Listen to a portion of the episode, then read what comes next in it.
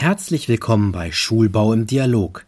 Ich bin Dr. Max Gunina und spreche auf der Schulbau Baden-Württemberg in Stuttgart im Februar 2020 mit Dr. Stefan Anders, Abteilungsleiter der Zertifizierung durch die Deutsche Gesellschaft für nachhaltiges Bauen, DGNB, aus Stuttgart. Wir unterhalten uns darüber, warum Schulen sich zertifizieren sollten.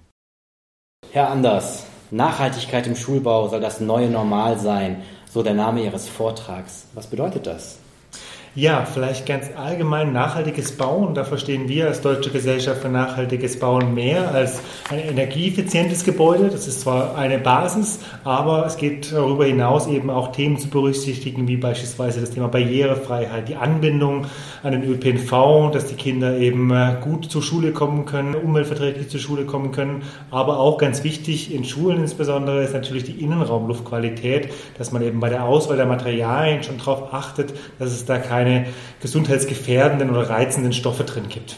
Wir haben da insgesamt eine ganze Palette an Kriterien, wo wir objektiv bewerten die Nachhaltigkeit von den Gebäuden, sind 35 Stück an der Zahl und da gehen wir Stück für Stück durch und versuchen dahingehend das Gebäude zu optimieren. Warum sollten Schulen sich zertifizieren lassen? Die Zertifizierung an sich ist unserer Meinung nach ein wichtiger Prozess, also der Prozess, der dahinter steckt, der ist wichtig. Also, dass man sich ganz früh mal an einen Tisch zusammensetzt, wo noch keine Planung vorliegt und mal gemeinsam darüber diskutiert, ja, was wollen wir denn genau mit dem Neubau erreichen? Was für Qualitäten streben wir bei den Materialien an, beim Energiestandard und so weiter? Und sich dann sozusagen committen und dann einen Weg dahin zu entwickeln, wie man das kostengünstig eben erreichen kann. Und so eine Zertifizierung kann eben helfen, über den ganzen Planungs- und Bauprozess hinweg dann auch immer wieder sagen, sich zu orientieren und zu schauen, sind wir denn noch auf einem guten Weg oder müssen wir da vielleicht was nachsteuern? Und am Ende ist es natürlich auch ein toller Beleg und ein Beweis dafür, so eine Zertifizierung in der Hand zu haben. Das kann man für die Kommunikation nutzen. Man kann auch objektiv nachweisen, beispielsweise wie viel CO2 man eingespart hat oder auch, dass die Innenraumluft beispielsweise super ist und es einfach optimale Lernbedingungen für die Schüler bietet. Haben Sie Beispiele für solche Schulen? Ja, es gibt ganz viele Bildungsbauten, die wir momentan schon ausgezeichnet haben. Schulen hier in Stuttgart zum Beispiel, das berufliche Schulzentrum in der Nähe vom Hauptbahnhof ist von uns zertifiziert, auch im Platin schon vor ein paar Jahren. Das war eines der ersten Projekte. Und da auch total spannend zu sehen, da haben wir auch einen Blogbeitrag veröffentlicht von dem Herrn Stöckle, der da die Bauabteilung mit betreut, dass auch jetzt nach Inbetriebnahme über die Jahre hinweg durchaus nur Positives zu berichten sind und die Schüler sich wohlfühlen, attraktive Aufenthaltsbereiche sind, aber sich auch konzentrieren können. Und das ist einfach ein Beleg dafür, dass das, was wir sagen bei der Planung berücksichtigt haben, am Ende auch wirklich in, bei der Nutzung auch wirklich eintritt. Mögen Sie einmal ganz kurz erklären, die Zertifizierung gibt es ja in Stufen. Platin ist das höchste, mhm. Gold, Silber, gab es noch Bronze? Bronze gibt es nur für Bestandsgebäude. Also für Neubauten fängt es bei Silber an.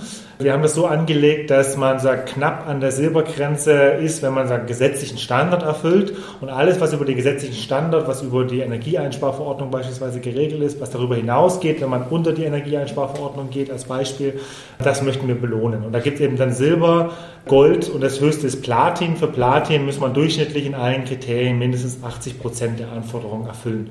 Es ist auch nicht möglich, 100 Prozent zu erreichen. Wir haben zwar manche Gebäude, die sind so um die 90, aber gewisse Themen sind sozusagen, schließen sich auch gegenseitig aus. Wenn man ganz viel technische Innovationen in den Gebäude verbaut hat, dann hat das eine Auswirkung auf die Kosten und äh, da schneidet man dann vielleicht nicht mit 100 Prozent ab. So gibt es immer gewisse Wechselbeziehungen.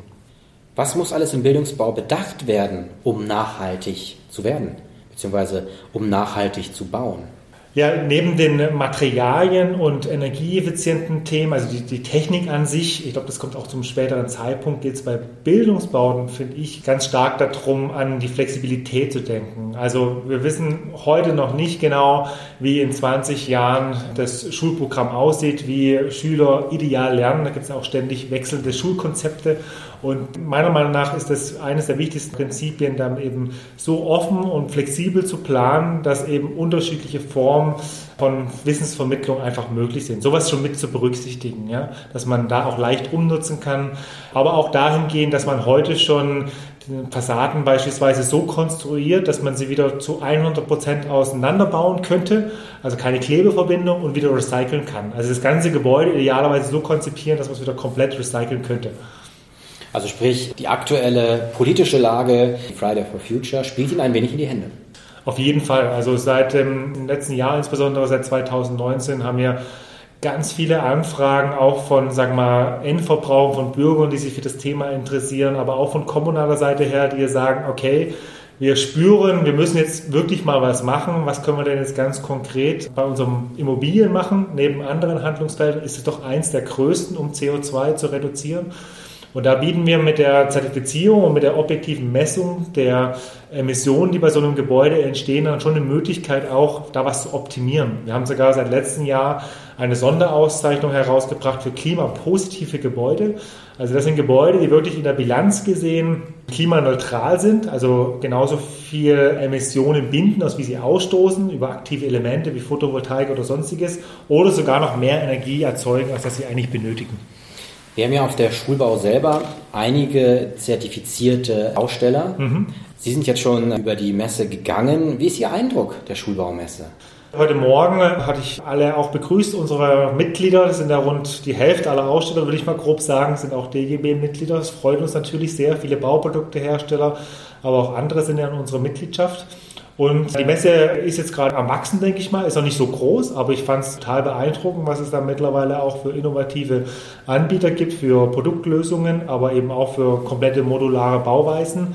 Und insbesondere das Vortragsprogramm fand ich sehr inspirierend und spannend, war auch sehr voll und gut besucht. Also es mussten einige Leute stehen. Und ich hatte direkt nach meinem Vortrag auch mehrere Gespräche mit Baubürgermeistern, mit Leiter von Hochbauämtern, die ganz konkret Interesse hatten an dem Thema Zertifizierung. Also für mich hat sich das auf jeden Fall gelohnt. Ja, dann wünsche ich Ihnen weiterhin ganz viel Erfolg und viel Spaß auf der Messe. Dankeschön. Schulbau im Dialog ist ein Podcast des Kubus Medienverlags. Wir informieren über neue bauliche und pädagogische Konzepte für Kita, Schule und Campus. Mehr zum Schulbaumagazin und den Schulbaumessen finden Sie auf www.schulbau-messe.de.